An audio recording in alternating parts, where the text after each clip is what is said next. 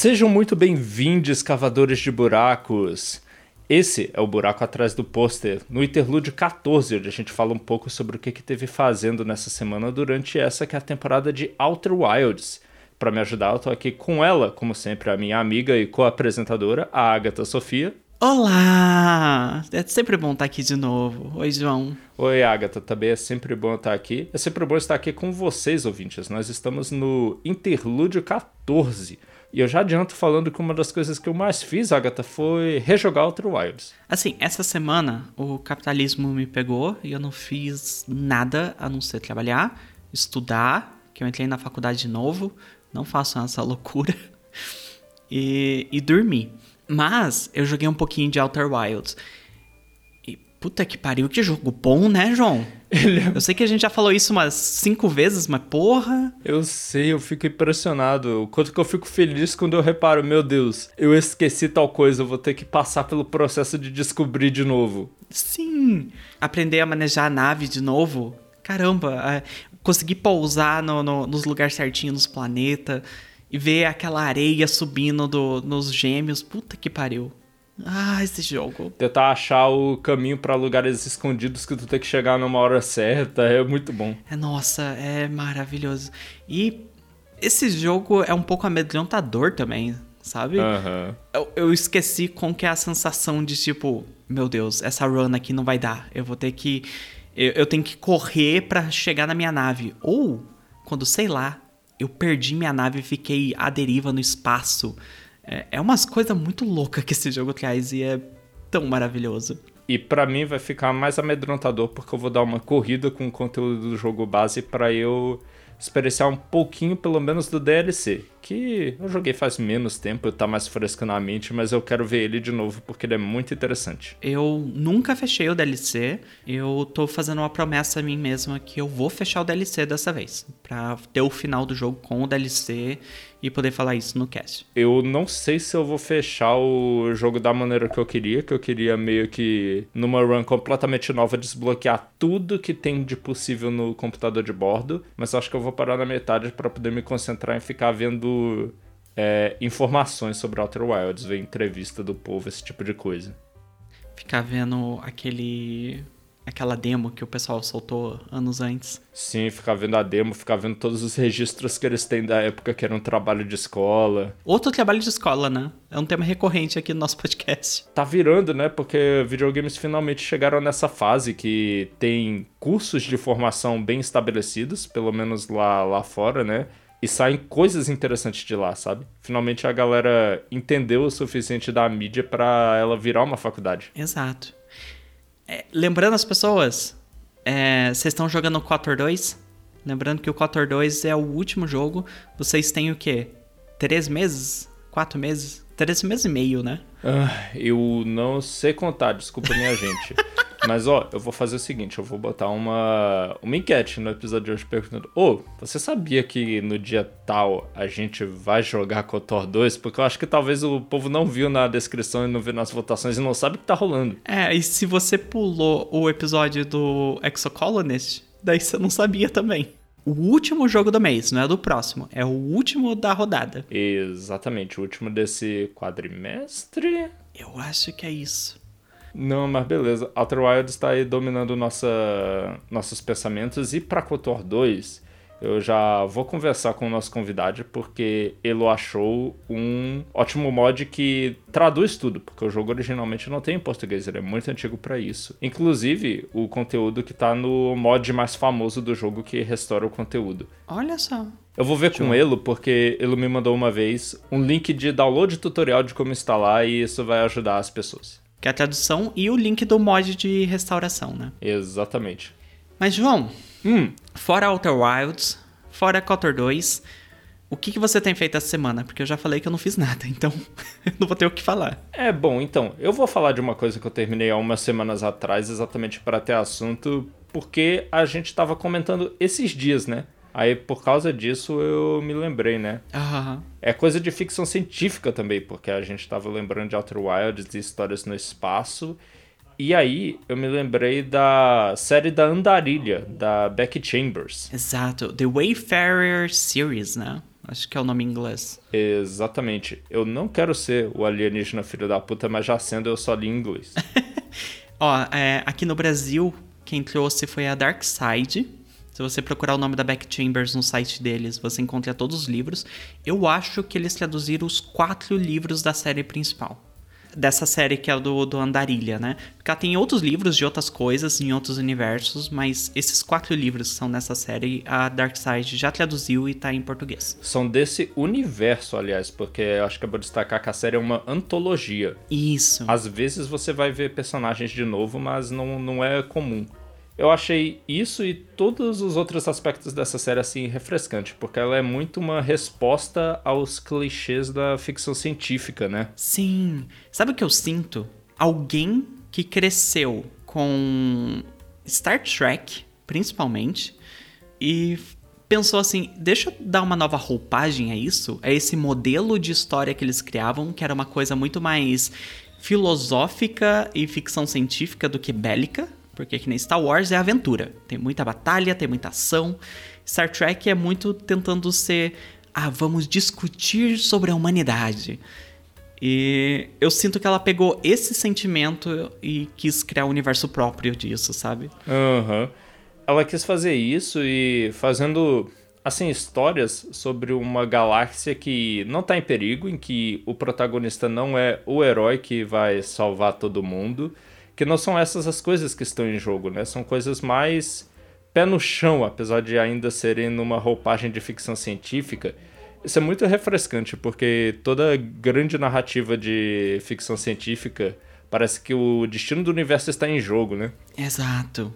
E nesses da Back Chambers, pelo menos, esse não é o caso. É muito mais sobre você.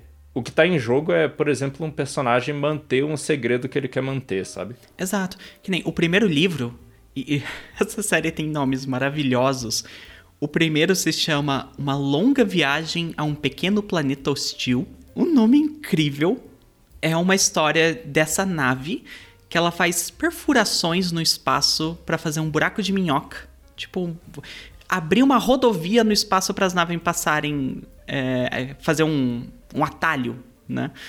Entre um ponto e outro do espaço. Uhum. Essa nave tem que fazer a viagem longa, tipo, ah, demora um ano para você ir de um lado para o outro da galáxia para abrir esses buracos, para fazer esse, esse atalho, para as outras naves passarem em segundos, né? E daí é a história de uma nova. Como é que é o trabalho dela? É uma contadora, basicamente. Ela maneja os livros, né? Da nave. É, pô, ela é administradora, assim, em geral da nave, né? Eles contrataram uma administradora porque os caras Pegaram um contrato de largo vulto que vai fazer uma enorme diferença para eles se eles conseguirem cumprir. E é sobre isso. É, é uma história sobre a tripulação de uma nave que basicamente faz, o, faz a rodovia interestelar. E cada um da nave é basicamente de uma raça diferente ou tem características diferentes. Que nem tem essa moça que é a que a gente mais acompanha. Eu não acho que ela é a protagonista, porque o foco de cada capítulo é um personagem. Mas ela é, é a novata que tá aprendendo as coisas do universo junto com a gente, né? Com o leitor. Que ela é uma humana, mas ela é uma humana que veio da parte mais rica dos humanos, que estavam em Marte e tudo mais. O capitão da nave é um humano que veio de uma galera que saiu da Terra em umas frotas e viveu como nômade. Então é uma galera que já é totalmente separada, assim, que tem uma cultura completamente separada do, dos outros humanos. Tem, tem o Jenkins, que é um outro humano também, mas ele veio da Terra de uma cultura completamente diferente, que é uma galera que falou assim: beleza, no passado a gente fudeu a Terra, mas agora a gente vai viver do modo mais natural possível. E ele nasceu nessa cultura e ele decidiu largar ela e viver no espaço. E cada um vai trazendo essas perspectivas do que, que é, o, o que, que é ser uma pessoa nesse universo, o que, que é você interagir com pessoas diferentes de você, que têm ideias diferentes do que você tem, e mesmo assim fazer funcionar, sabe? Você entrar em acordo, trabalharem juntos para uma paz mútua. A gente falou de três humanos porque esse deve ser o livro que mais tem humano, porque nessa galáxia que ela construiu, os humanos não, não são grande coisa, não. Não. São uma civilização que não achou viagem espacial nem cedo nem tarde, que não é, não é lá das mais importantes, não é o centro da galáxia, então eles estão só né, existindo no meio de muitos outros, muitas outras espécies alienígenas que são mais importantes que eles. Exato, e é um negócio meio recente também, né, que eles foram colocados na, no Conselho Galáctico, assim. Uhum. É, é, relativamente recente, mas eu acho que é coisa que já faz uma geração, porque tem uma cena hilária que perguntam pra protagonista humana, ô, oh, qual era o nome daqueles lagartos gigantes que tinha na Terra e estão extintos? Aí ela olha assim todo e fala, é, iguana? É verdade. tipo, ela, ela, já tá afastada assim da cultura da Terra. Os seres humanos já conhecem esse, há esse tempo todo viagem espacial mas é, faz uh, relativamente pouco tempo que eles estão na comunidade galáctica. E daí tem os alienígenas na tripulação, né? Esse livro é muito. me lembra muito mais Mass Effect 1, que ele é muito focado em. A gente vai colocar esse personagem, que é de uma cultura completamente diferente, e ele vai ser a porta de entrada para você descobrir como é que é a cultura dessa pessoa, qual é a história dessa raça, da onde eles vieram e tudo mais. E cada um tem uns capítulos, tem partes do livro que são focadas em personagens diferentes para mostrar essa cultura, né? A minha personagem favorita é a C6, que basicamente são pessoas lagarto nessa galáxia. E eles são os que mais são culturalmente proeminentes na galáxia, na galáxia, né? São influentes e eles são bem em prol da paz, né? Eles são bastante de, de diplomacia a cultura deles é muito interessante, assim, porque como eles são répteis, eles nascem de ovos. Então, toda a coisa que a gente tem de mamífero, assim, que é tipo, ah, a gente forma uma família pequena e que vai criando a criança até certa idade, porque, né, os nossos filhos têm que precisar de é, ser amamentado, precisa ser cuidado e tal. Eles não. Eles, a família deles botam ovos e daí outras pessoas vão cuidar. E daí eles têm vários tipos de família dependendo das pessoas que, ele, que eles vivem durante a vida, assim. Tem tipo a família do berço, que é os ovos que eles cresceram junto e os cuidadores desses ovos. Uhum. Tem a família que eles se formam depois. E se eles quiserem, eles podem procurar os pais, entre aspas, biológicos deles, mas muitas vezes eles nem querem, sabe? É, não, ninguém tá nem aí, eles não têm essa relação, sabe? É natural para a cultura deles. E eles são totalmente não monogâmicos, assim, eles são totalmente abertos. Isso é muito engraçado porque tem um romance e é muito legal ter essa conversa, assim, que ela tem esse choque de cultura, assim, que é tipo, ah, mas beleza, vocês podem fazer sexo com qualquer um e não sei o que. Ele fala, não, mas é porque a gente não, não se apega tão. É, não é que não se apega, mas é que é, pra gente é diferente, porque a gente não faz hierarquia. Então tem uma conversa muito legal, assim. Sim, tem uma cena longa da C6 falando: Meu Deus do céu, o ser humano interpreta qualquer toque como uma tentativa de aproximação. Eu tava sendo só amigável. Exato. E tem outro que eu gosto muito também, que é o chefe que prepara as comidas da nave, que eu não vou lembrar o nome, mas é uma raça que eles têm troca do sexo biológico até, né? Tem uma troca biológica ali, mas de gênero também durante a vida eles começam com um gênero e depois eles trocam para outro e, e vai indo conforme as situações da vida deles. Uhum. É uma raça muito interessante porque parece que é uma raça que fez muita merda na galáxia e daí agora eles são meio que tipo. Então, a gente fudeu muita coisa e agora a gente tá tentando fazer o que a gente pode para ajudar os outros como forma de compensação, sabe? Todas essas dinâmicas são muito interessantes e eu gosto da maneira mundana como elas abordam, sabe? Tipo, os Andrisk, que são a raça de lagarto da Syssix, eles podem ser importantíssimos na galáxia. Não quer dizer que necessariamente a Syssix é. Ela é uma pilota qualquer, sabe? Ela não é importante. Exato. Mesma coisa com, com o chefe e tudo que a raça dele fez. Todos os humanos, eles não são, assim, ninguém ninguém. São, são, são os pedreiros, sabe? São. E isso é muito legal de acompanhar. Só, só pessoas sendo pessoas vivendo num, num lugar fabuloso e fantástico, né? Sim. É uma ótima desculpa para você ficar conhecendo vários lugares e vendo todos esses conceitos interessantes de ficção científica sendo jogadas em rápida sucessão na sua cara. E eu gosto muito que o diferente desse livro é muita ficção científica que a gente pega recentemente, né, que é feita, ela é muito focada no conceito bélico. É muita guerra, é muito. Ah, o mundo está acabando, que nem você mesmo tinha citado mais cedo. É muito sobre pegar em armas e explodir coisas. Aqui a influência do Star Trek é isso. É um livro pacifista, basicamente. É um livro que fala: não, a gente tem que cooperar, apesar das nossas diferenças, a gente tem que cooperar para fazer algo melhor, sabe? E eu acho isso incrível, maravilhoso, assim. É, e não é que a Beck seja ingênua a ponto de imaginar uma galáxia onde não vai ter guerras. Ao contrário, ela sabe que vai ter. Existem alguns conflitos ativos, inclusive.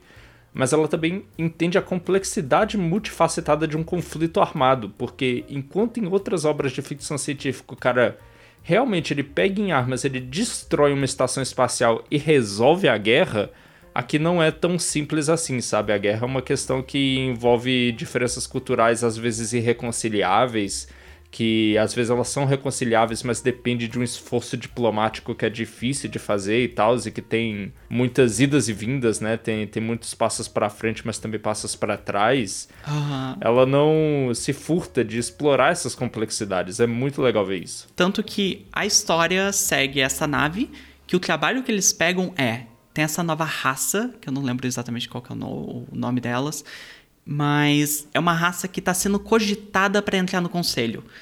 Só que é uma raça que tá muito, muito na carne viva, assim, essas negociações, porque tava muita guerra e é, um, e é uma galera, assim, aquela sociedade é muito bélica culturalmente é, chega difícil entender eles. Poucas pessoas compreendem, poucas pessoas têm acesso aos costumes culturais deles para entender por que, que eles são assim. Exato. E daí o trabalho que a Andarilha, que é o nome da nave, né? A tripulação dela pegaram é ir nesse planeta principal deles ali para fazer esse buraco para conectar com o resto do, das raças do conselho. Então tem uma conversa assim que é tipo, cara, eles fizeram muita merda também. A gente deveria fazer abrir essa negociação não é perigoso, ao mesmo tempo que é tipo, porra, mas olha os humanos, eles fuderam tanta coisa também. Eu, a gente recebeu uma segunda chance porque quando dá uma segunda chance para essa raça. Não, e aí entra as complexidades também que tem um recurso que é muito precioso perto da região galáctica onde está esse planeta. E claro que tem gente interessada em ir lá é, explorá-lo e diz: não, não, vamos se arriscar sim, imagina os lucros se isso der certo. E é muito bom, assim, é uma ficção científica perfeita, sabe? Top. Sabe quando você pensa em ficção científica boa? É isso. Essa série é. inteira. Eu gosto muito da, da imaginação dela e principalmente como ela leva isso para longe da esfera humana que torna tudo ainda mais interessante. Gostei demais e obrigado pela recomendação, né? Que foi sua. é, eu escutei a recomendação desse livro no. Eu não sei se existe ainda, mas o podcast do João Carvalho, que era o Decreptus. O Decreptus ainda existe. Eu sei porque eu tenho ele assinado ainda e de vez em quando aparece episódio. Olha só. Beijo, João Carvalho. Isso sempre escuta isso aqui, né? Com certeza. Sim, com certeza. Ele, o Sun Lake, o Hidetaka Miyazaki, todo Exato. mundo. E ele recomendou esse livro e eu, muito, muito, muito tempo eu não lia livro, assim, naquela época. E daí eu falei, ah, ficção científica, é menos bélico, né? Mais pacifista, eu vou ler. E foi o livro que me fez voltar a ler coisas, assim. Uhum. Foi ele que me puxou de volta, porque quando eu comecei a ler eu não parei. Então, atualmente é meu livro favorito da vida, assim. O primeiro ali, que é o Uma Longa Viagem a um Pequeno Planeta Hostil de alguma forma eu gostei ainda mais do segundo. Eu acho que ela aperfeiçoou principalmente a, a escrita de personagens. Justo. Eu tô animado pra você ler o terceiro. Eu vou começar já já, Agatha, mas antes eu tenho outra recomendação que é culpa sua também para terminar, porque em algum momento, foi nesse podcast inclusive, você citou um vídeo da Jessie Gender, que ela ficava metendo pau Starfield por duas horas. Sim. Foi muito legal, foi muito legal. E no meio de meter pau, ela aproveitou para citar muito uma autora que pareceu muito interessante, que era a Ursula Le Guin. E por causa disso eu fui ler um livro dela. Mas infelizmente eu ainda não terminei. Você já conhecia também essa autora? Você já leu alguma coisa dela? Eu nunca li. Tá naquele negócio de tipo, uma hora eu leio. Eu conheço ela por causa que tem um podcast de RPG que eu acompanho muito e eu tô tentando fazer você ouvir também. É o Friends at the Table. Isso, exatamente. E o Austin Walker, que é o, o mestre da maioria das mesas, ele gosta muito da Ursula Le Guin. Tanto que é de lá que eu conheci meu coach favorito da vida, assim. Que é uhum. que ela fala que, tipo, a, o capitalismo parece eterno, tanto quanto, mas também, é, tanto quanto o, eter, o eterno reinado dos reis, sabe? Parecia. Uhum, o antigo regime.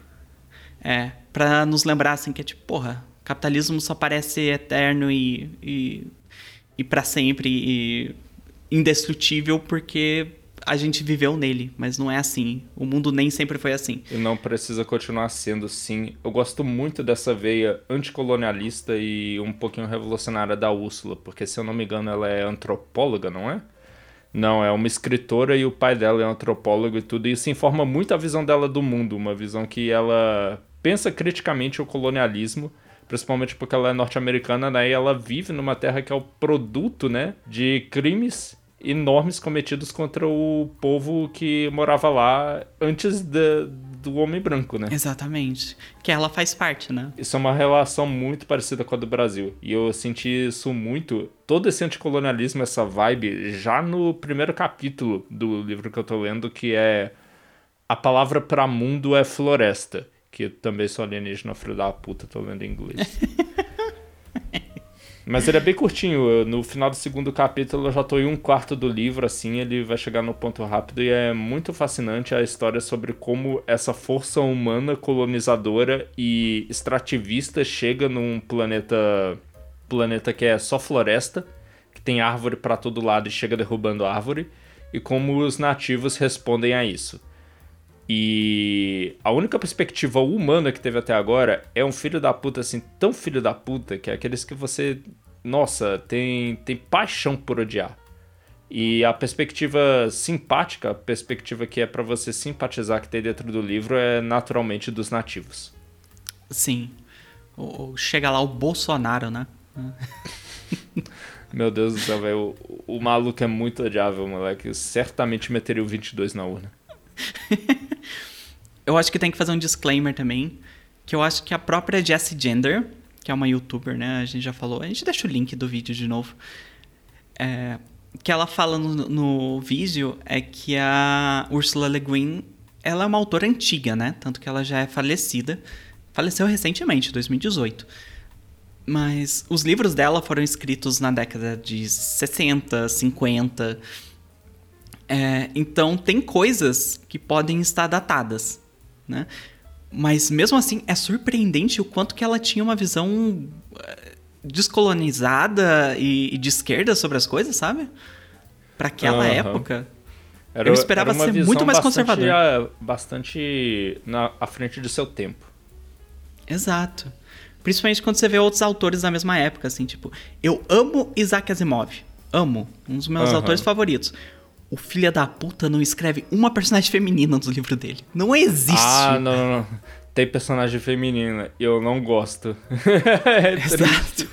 O segundo livro de fundação, minha nossa senhora, o que faz com a personagem feminina que começa promissora é cair num clichê assim no final. Que, por, quê? por que você fez isso, cara? Dá moralzinha, por que, cara?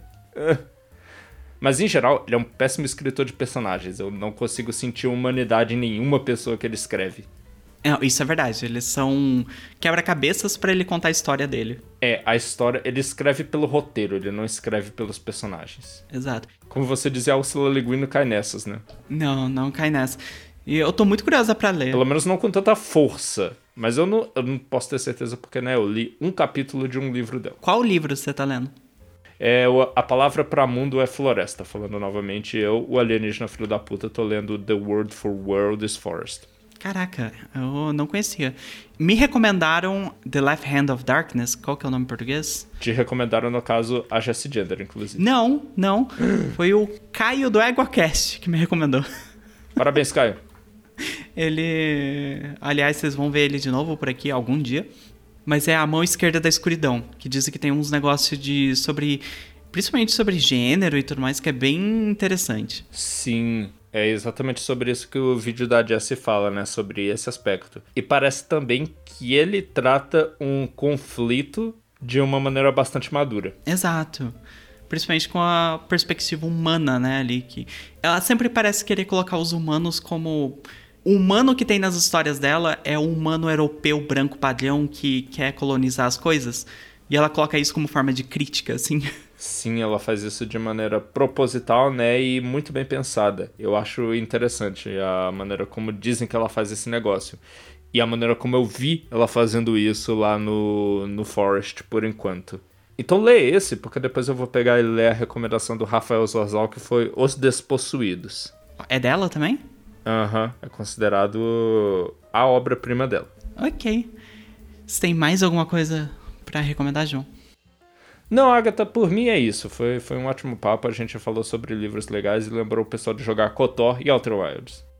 Exato. E falando de livro, que eu acho que gente... as pessoas falam um pouco de livro. Livro é bom. Exatamente, leiam, apesar de que ler é difícil. o que eu fiz para conseguir reganhar o hábito da leitura foi ler muito pouco, mas todo dia. Exatamente.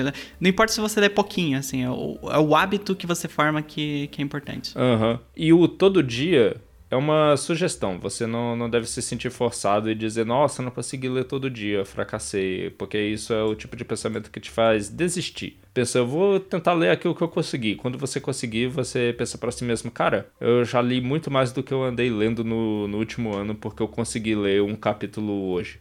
Porque eu consegui ler um parágrafo que seja hoje. E amanhã eu vou conseguir fazer melhor. Exato. E leiam coisas que você tem interesse também. Tipo, leitura, eu sinto que às vezes tem um pouco de, de. A pessoa quer colocar um intelectualismo assim. Ah, não, você tem que ler. É, sei lá, diz um livro super intelectual aí, João. É, tem que ler 1984. Isso nem é tanto, ele é só um clichê. Exato. Mas assim, leia o que você quiser. Eu vivo lendo romance água com açúcar, sabe? Eu gosto muito. E tá tudo certo. Isso é bom até para criar o hábito, sabe? Depois, se você quiser, você pode ir lá ler os livros mais clássicos, os mais difíceis e tal, mas é tudo, tudo no seu ritmo, de acordo com aquilo que você gostar. Porque uma coisa vai levando para outra. Então, gente, a próxima semana a gente traz os convidados pro podcast. Aham. Uhum. Lembrem de deixar comentários no nosso podcast. Lembrem de dar cinco estrelas no Spotify. Isso ajuda pra cacete. Ajuda muito ajuda as pessoas a descobrirem o podcast. Exato. Gostei muito de todas essas pessoas que eu nem sabia que existiam, que descobriram, deixaram um comentário e me obrigaram a baixar novamente no celular o Final Fantasy Tactics. Aí, ó. Eu vou recomeçar a última campanha que eu tinha começado, só ter que me reacostumar com como é que tá o grupo, o que é que eu tô fazendo, vai, vai dar bom. João, eu tô quase comprando pro tablet, mas se eu fizer isso, eu paro de estudar pra faculdade. É um risco. A primeira vez que eu joguei foi no tablet e realmente o tablet que era de estudo virou o tablet do Final Fantasy. Justo. Mas ele é, eu considero ele muito bom, assim, um porte pra tela de toque, porque era uma tarefa difícil portar todos os botões do PlayStation para tela de toque, mas eu acho que os caras fizeram bem. Então é isso. É isso. Muito obrigado, ouvintes. Não esqueçam, né, de deixar os comentários e mandar um e-mail para qual e-mail, Agatha? Contato badp@gmail.com. É isso aí. Vocês têm duas semanas para jogar Outer Wilds e a gente vê vocês no último interlúdio semana que vem. Beijo. Até lá. Até lá.